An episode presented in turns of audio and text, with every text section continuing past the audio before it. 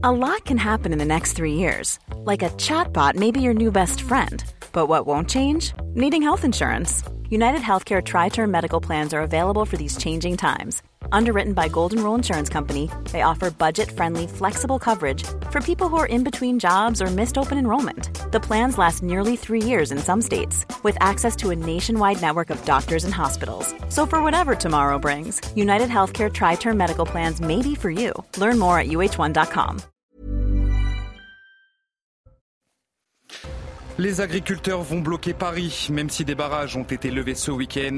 Plusieurs syndicats appellent au siège de la capitale dès lundi prochain. Un blocage qui commencera à 14h pour une durée indéterminée. Tous les axes lourds menant à la capitale seront donc coupés par les agriculteurs. Nous ferons un point complet sur la situation dans un instant. L'émotion ce samedi à Pamiers dans l'Ariège, des milliers de personnes ont participé à une marche blanche pour rendre hommage à Alexandra Sonac et à sa fille. Toutes les deux tuées dans un accident routier en marge d'un blocage, c'était mardi dernier. Le rassemblement s'est tenu dans l'après-midi à proximité du lieu où s'est produit le drame. Israël veut en finir avec l'agence de l'ONU pour les réfugiés palestiniens. Cette agence est au cœur de l'aide humanitaire apportée aux habitants dans la bande de Gaza, mais elle est actuellement prise dans un scandale sur le rôle de certains de ses employés dans l'attaque du 7 octobre. Les précisions de notre spécialiste des questions internationales dans cette édition. Et puis le 27 janvier marque la journée internationale dédiée aux victimes de la Shoah. Il y a 79 ans, le camp d'Auschwitz était libéré par les soviétiques. Et à l'occasion de ce triste anniversaire, des survivants des camps d'extermination se sont recueillis sur place, vous le verrez.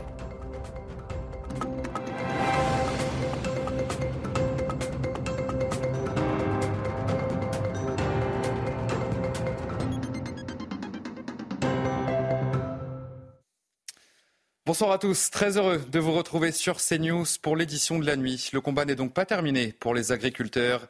Même si des barrages ont donc été levés ce week-end, ils promettent de se remobiliser dès le début de la semaine prochaine. 38 blocages étaient toujours en cours sur le territoire ce samedi contre 113 pardon, vendredi. Mais plusieurs syndicats, je vous le disais, appellent donc à un siège de la capitale. On va faire un point sur cette mobilisation des agriculteurs avec Célia Gruyère et toutes nos équipes sur le terrain. Malgré les annonces de Gabriel Attal ce vendredi, la colère ne faiblit pas. Prochaine étape pour les agriculteurs du Lot-et-Garonne, la capitale. On part lundi du Lot-et-Garonne, on arrivera mardi euh, sur Paris. Et oui, oui, effectivement, on va bloquer Rungis. Euh, voilà, on n'arrive pas à se faire entendre. Il manque des mesures. Alors, il y a eu des mesures intéressantes, évidemment. Mais euh, aujourd'hui, à aucun moment donné, on a parlé du revenu. À aucun moment donné, on a parlé euh, de cette différenciation de, l'Europe. On veut une Europe équitable. Aujourd'hui, entre lundi dernier et lundi prochain, il n'y a aucune différence. À Carbone sur la 64, en revanche, les manifestants ont levé le camp. La circulation est revenue à la normale. Euh, le combat, il n'est quand même pas fini. C'est ce qu'il faut bien, faut bien comprendre, il faut bien se dire. Euh, nous, ici, quand on a commencé, eh il y a dix jours, on avait trois revendications.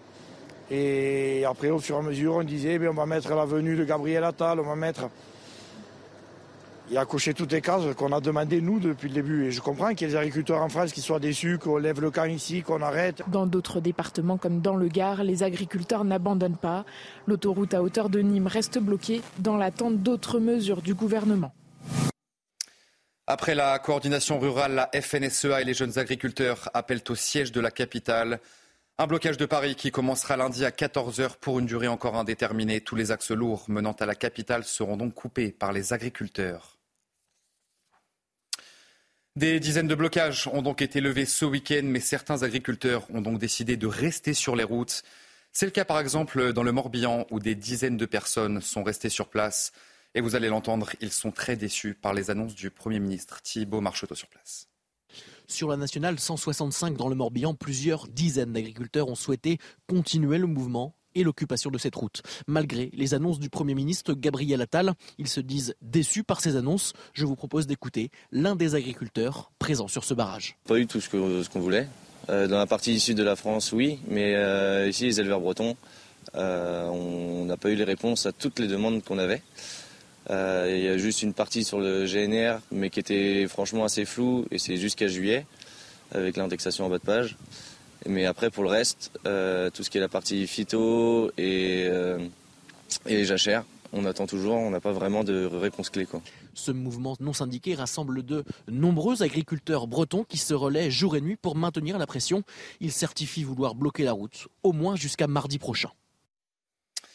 On en vient à cette question. À qui faites-vous le plus confiance pour défendre la nature et l'environnement? Eh bien, près de la moitié des Français ont répondu les agriculteurs. C'est le résultat de notre dernier sondage CSA pour CNews. Vous le voyez à l'antenne, 49% des personnes interrogées ont répondu les agriculteurs et 26% les écologistes. L'émotion ce samedi dans l'Ariège, des milliers de personnes ont participé à une marche blanche pour rendre hommage à Alexandra Sonac et à sa fille. Toutes les deux tuées dans un accident routier en marge d'un blocage. C'était donc mardi dernier. Le rassemblement s'est tenu dans l'après-midi à proximité du lieu où s'est produit le drame. Jean-Luc Thomas et Nathan Tamine étaient sur place pour CNews. Regardez. C'est une marche blanche tout en émotion qui euh, s'est déroulée ce samedi après-midi ici euh, dans les rues euh, de Pamiers. Une marche blanche qui a débuté à 13h45, qui s'est élancée du lycée agricole de Pamiers pour arriver ici à quelques dizaines de mètres du lieu de l'accident, là où Alexandra et Camille ont perdu la vie. C'était mardi dernier. Tout au long des 4 kilomètres de cette marche blanche, eh bien, il y avait beaucoup de monde sur les bords euh, de la route, sur les euh, trottoirs. Et par exemple, il y avait tout un supermarché, tous les employés euh, d'un supermarché qui s'étaient massés pour voir passer le cortège. Et là aussi, il y avait beaucoup, beaucoup d'émotions. Il faut savoir qu'à la fin de cette marche blanche, eh bien, toutes les personnes, elles étaient plus de 4000, eh bien, sont venues euh, poser euh, des fleurs au pied euh, de la banderole où il était inscrit Camille, Alexandra, on ne vous oubliera jamais. Je vous propose d'écouter certaines personnes que nous avons rencontrées. C'est important de se montrer là aujourd'hui présent et pour réconforter ce monde agricole et, cette famille qui est, qui est endeuillée. Bien sûr, c'est pour montrer notre solidarité au monde de paysans et au monde agricole. On se devait d'être là aujourd'hui après ce drame. C'est quelqu'un du pays, donc euh, il faut que tout le monde l'accompagne. Je pense que c'est, euh, ça reste quand même euh, quelque chose de sensé, quelque chose de fort même, je dirais. Et vous le voyez par rapport au monde qu'il y a aujourd'hui, c'est fort. Je pense que c'est une marche qui est très forte. Cette marche blanche s'est terminée aux environs de 15h30, 15h45 ce samedi après-midi. Il faut savoir qu'encore de nombreuses personnes viennent déposer une fleur pour rendre hommage à Alexandra et Camille. L'enquête se poursuit quatre jours après l'accident qui a coûté la vie à cette agricultrice et à sa fille. Le conducteur a été mis en examen et placé en détention provisoire. Les deux autres passagers sont sortis du centre de rétention administratif où ils avaient été admis. Et des mesures sont d'ailleurs en cours pour organiser leur éloignement dans les meilleurs délais. Sachez que tous étaient visés par une obligation de quitter le territoire. Les précisions de Célia Barotte du service police-justice. Ces trois individus de nationalité euh, arménienne ont dans un premier temps été placés en garde à vue. Le conducteur de 44 ans a été soumis à des tests de dépistage en matière d'alcoolémie et de stupéfiants, des tests qui se sont révélés négatifs. Le conducteur a reconnu avoir contourné le dispositif spécial de sécurité qui condamnait l'accès à la route et il a précisé ne pas s'être rendu compte à temps de la présence de la bâche noire qui recouvrait le mur de paille. Les deux personnes non conductrices du véhicule ont ensuite été placées dans un centre de rétention administrative en vue de leur éloignement du territoire national.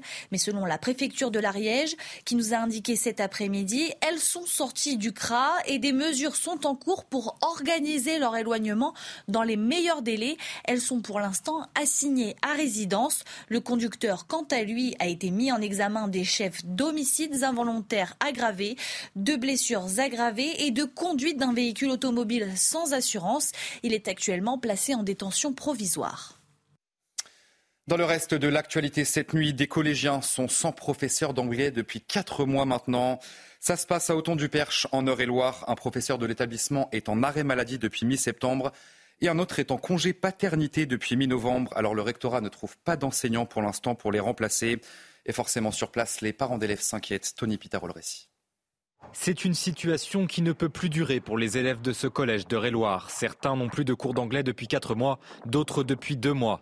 Désemparés, les parents d'élèves lancent un appel. On est en milieu rural et on se demande si nous ne sommes pas les oubliés de l'Académie euh, Orléans-Tours et de l'État. Notre proviseur a effectué plusieurs demandes au rectorat, mais il ne se passe rien. Le collège fait ce qu'il faut, mais le rectorat rien. On a quand même obtenu la publication d'une annonce sur le site de Pôle Emploi. Et ça a pris trois mois. En attendant l'arrivée d'un nouveau professeur d'anglais, certains parents ont décidé de s'organiser pour dispenser eux-mêmes les cours à leurs enfants. Il y a des parents qui essayent euh, de donner des cours particuliers à leurs enfants, mais voilà, ce n'est pas, c'est une minorité parce que ça coûte cher. D'autres parents se tournent vers le CNED. Avant, les cours du CNED étaient très facilement accessibles en ligne. Aujourd'hui, si on veut donner euh, à nos enfants des cours issus du CNED, on est obligé de contacter le CNED qui nous questionne, qui nous envoie un dossier, on doit remplir le dossier. Le proviseur aussi a une partie dans le dossier de chaque élève à remplir. Contacté, l'Académie d'Orléans-Tours a exploiter toutes les pistes pour remédier à cette situation. Au Proche-Orient, Israël veut en finir avec l'agence de l'ONU pour les réfugiés palestiniens. Cette agence est au cœur de l'aide humanitaire apportée aux habitants dans la bande de Gaza, mais elle est actuellement prise dans un scandale sur le rôle de certains de ses employés dans l'attaque du 7 octobre dernier. Les précisions très concrètes de notre spécialiste des questions internationales à CNews, le scandale éclate au sein de l'UNRWA, car une douzaine de ses employés auraient joué un rôle criminel dans l'assaut terroriste perpétré par le Hamas contre Israël le 7 octobre dernier. Ce sont les agences de renseignement israéliennes qui ont dévoilé l'existence de ce réseau de taupes du Hamas. L'UNRWA a pris Israël très au sérieux et a réagi rapidement en limogeant ses agents et en annonçant une enquête. Le gouvernement israélien et même l'opposition parlementaire annonce qu'après la guerre, il faudra dissoudre l'UNRWA, agence qu'il dénonce depuis des décennies. Malgré ces grandes défaillances, l'UNRWA apporte alimentation, médecine et éducation à presque 5 millions de Palestiniens établis dans plusieurs pays limitrophes à Israël depuis 1949, mais elle n'a pas réussi à contrer la radicalisation à Gaza. Pour l'heure, l'on ignore l'identité de ces agents onusiens qui ont trahi pour le compte du Hamas. En attendant, au moins sept pays, dont les États-Unis, le Canada, le Royaume-Uni et l'Italie, ont suspendu toute contribution au budget annuel de l'agence. Et pendant ce temps, des combats meurtriers font rage entre Tzal et le Hamas dans le sud de la bande de Gaza. La ville de Khan Younes, considérée par Israël comme une place forte du mouvement terroriste, est devenue donc l'épicentre des combats dans l'enclave palestinienne. Et dans le même temps, les manifestations sont toujours très nombreuses en Israël pour obtenir une libération des otages. On va faire le point sur la situation avec nos envoyés spéciaux à Tel Aviv, Jérôme Rampenot, Olivier Gangloff sur place. Les familles maintiennent la pression sur le gouvernement avec des manifestations ici à Tel Aviv, des manifestations aussi à Césarée devant la résidence de Benjamin Netanyahou ou encore à Jérusalem. Certaines familles sont même allées à Keren Shalom, le point d'entrée dans la bande de Gaza pour bloquer les camions humanitaires pendant deux jours alors que le Hamas a diffusé une nouvelle vidéo montrant trois jeunes filles qui plaident pour que le gouvernement les ramène chez elles. Une vidéo qui aurait été tournée il y a cinq jours mais il est impossible de vérifier exactement la date elle a été tournée. Alors que les combats, eux, continuent dans la zone de Ranounès. La ville a été euh, totalement encerclée par les forces de Sahel cette semaine. Des combats continuent au sol, dans les quartiers de Ranounès, alors que la population, elle, commence, a priori, d'après les dernières informations, à se déplacer vers Rafah, plus au sud, pour éviter les combats. Le 27 janvier marque la journée internationale dédiée aux victimes de la Shoah. Il y a 79 ans, le camp d'Auschwitz était libéré par les soviétiques et à l'occasion de ce triste anniversaire, des survivants des camps d'extermination se sont recueillis sur place, comme vous pouvez le voir sur ces images. Une tragédie qui a été vécue par Sarah Jackson le 7 octobre dernier. Date de l'attaque, vous le savez, du Hamas contre Israël, l'octogénaire a abrité trois Israéliens. Pour la première fois d'ailleurs depuis ce drame, tous se sont réunis il y a quelques jours. Regardez ces images qui vous sont commentées par Isabelle Piboulot cette nuit. Des retrouvailles, les larmes aux yeux. L'attaque du 7 octobre a scellé leur existence. Gâteaux et bouquets de fleurs en main, Lala Lévy, Ilya Pizatskov et Benel Francis enlacent celle qui leur a sauvé la vie il y a près de quatre mois. Ces charmantes personnes sont entrées chez moi. Je ne me souviens pas si elles ont demandé la permission. Elles sont juste entrées. Elles ont mis un fauteuil contre la porte et nous nous sommes tous mis à l'abri. Un refuge immortalisé sur des photos qui leur a permis d'échapper à l'horreur au festival de musique Nova. Nous n'avions pas vu les terroristes, mais les coups de feu venaient de toutes les directions. Le drame n'est pas sans rappeler celui de l'Holocauste vécu par Sarah, originaire de Pologne alors qu'elle n'était qu'une enfant. Aujourd'hui, à 88 ans, elle perpétue auprès des jeunes le devoir de mémoire. Ma mère me disait que je n'arrivais pas à m'endormir parce que j'avais tellement faim. Sarah a fait part de son témoignage à l'occasion de Zikaron Bassalon, comprenait en hébreu le souvenir dans le salon, alors que la communauté juive reste encore aujourd'hui en proie à l'antisémitisme. Et enfin, alors que la princesse de Galles se remet d'une chirurgie abdominale, eh bien, le roi Charles III a été opéré de la prostate vendredi à Londres. Mais les médias britanniques l'assurent, le souverain de 75 ans va plutôt bien. Les précisions de notre correspondante à Londres, Sarah Melay. Admis vendredi dans la même clinique privée de l'Ouest londonien que sa belle-fille Kate Middleton, le roi Charles III s'est fait opérer avec succès d'une hypertrophie de la prostate. À 75 ans, le souverain devra observer une période de convalescence qui sera courte, a précisé le palais de Buckingham, même si la durée exacte de ce repos n'a pas été communiquée. Le palais a quand même tenu à rassurer ses sujets. Cette grosseur n'était pas cancéreuse. Alors l'hypertrophie de la prostate, c'est une condition bénigne dont souffrent des milliers d'hommes de la tranche d'âge de Charles III. Et en indiquant, eh bien, en communiquant aussi ouvertement sur son opération, eh bien, le souverain fait de la prévention, il montre l'exemple et encourage eh bien, les hommes britanniques notamment à se faire dépister et soigner en temps et en heure. C'est quelque chose d'absolument inédit pour le palais de Buckingham de communiquer autant et aussi ouvertement sur la santé euh, d'un souverain. La française de Galles se remet-elle d'une chirurgie abdominale? La pathologie dont elle souffre n'a en revanche pas été révélée par le palais qui a été un petit peu plus secret à son sujet. Ce que l'on sait en revanche, c'est que Kate Middleton ne devrait reprendre ses fonctions publiques qu'à partir de la fin mars.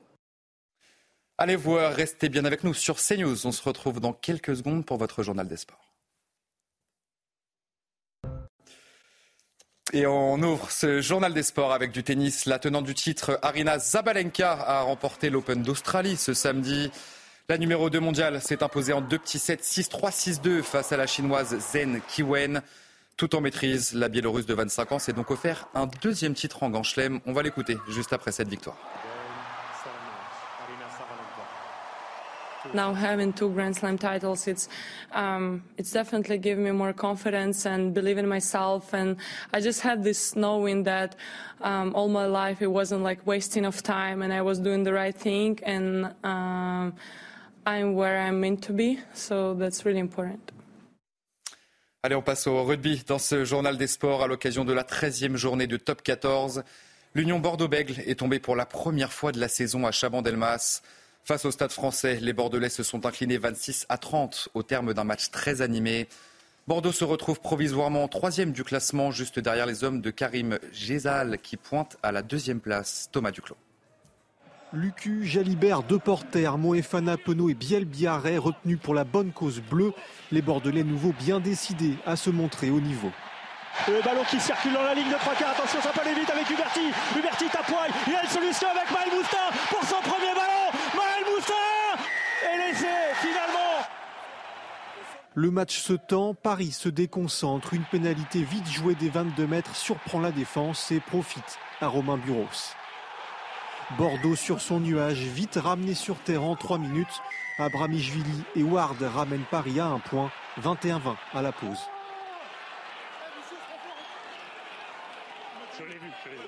Mais l'équipe en confiance, c'est Bordeaux, troisième essai et une victoire à l'arraché qui se profile, sauf erreur fatale.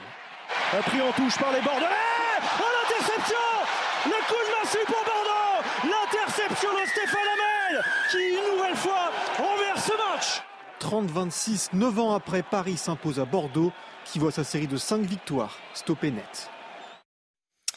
Allez, on enchaîne avec du football et la déception pour l'Olympique de Marseille qui concède le match nul deux buts partout face à Monaco.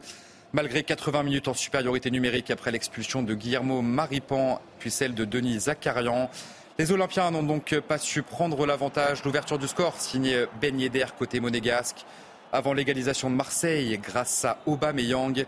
Monaco va reprendre l'avantage juste avant la mi-temps, mais Marseille recolle au score à la 50e minute de jeu grâce à Beraldi. On va aller voir ses buts à l'antenne, mais cela n'a pas suffi donc aux Marseillais pour aller chercher une victoire à domicile. L'OM enchaîne avec un troisième nul et se classe provisoirement à la sixième place de ce classement de Ligue 1.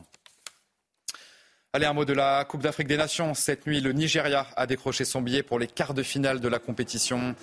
Les joueurs de José Pezero se sont imposés sans encombre 2 buts à 0 face au Cameroun, grâce notamment à un doublé d'Ademola Lukman dans ce match. Le Nigeria affrontera l'Angola le 2 février pour une place donc en demi-finale de cette compétition. Et puis du ski alpin. Pour terminer ce journal des sports, le Français Nils Allègre s'est offert sa première victoire en Coupe du Monde sur le Super G. C'était à Gamrich-Paterchen en Allemagne. À 30 ans, le skieur a dévancé Guglielmo Bosca et Loïc Meillard. Son compatriote Cyprien Sarrazin s'est lui emparé de la 11e place dans cette descente.